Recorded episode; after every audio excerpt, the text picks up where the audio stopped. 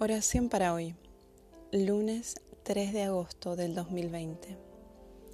La palabra, la luz verdadera, la que alumbra a todo hombre, venía al mundo.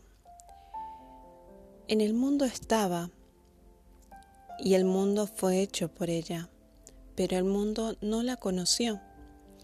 La palabra vino a lo suyo, pero los suyos no la recibieron. Pero a todos los que la recibieron, a los que creen en su nombre, les dio la potestad de ser hechos hijos de Dios. Juan 1, 9 al 12. Querido Padre, que estás en los cielos, te damos gracias porque podemos ser tus niños.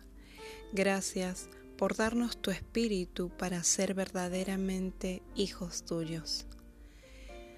Reúnenos en comunión contigo para que nuestro corazón y mente y todo dentro de nosotros se dé cuenta de la alegría que nos puede llegar por medio de tus regalos.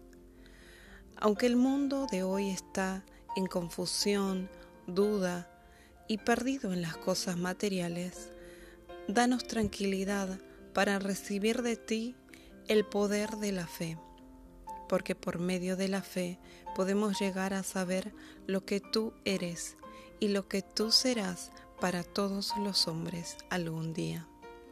Por medio del Jesucristo, el Señor, te lo pedimos. Amén.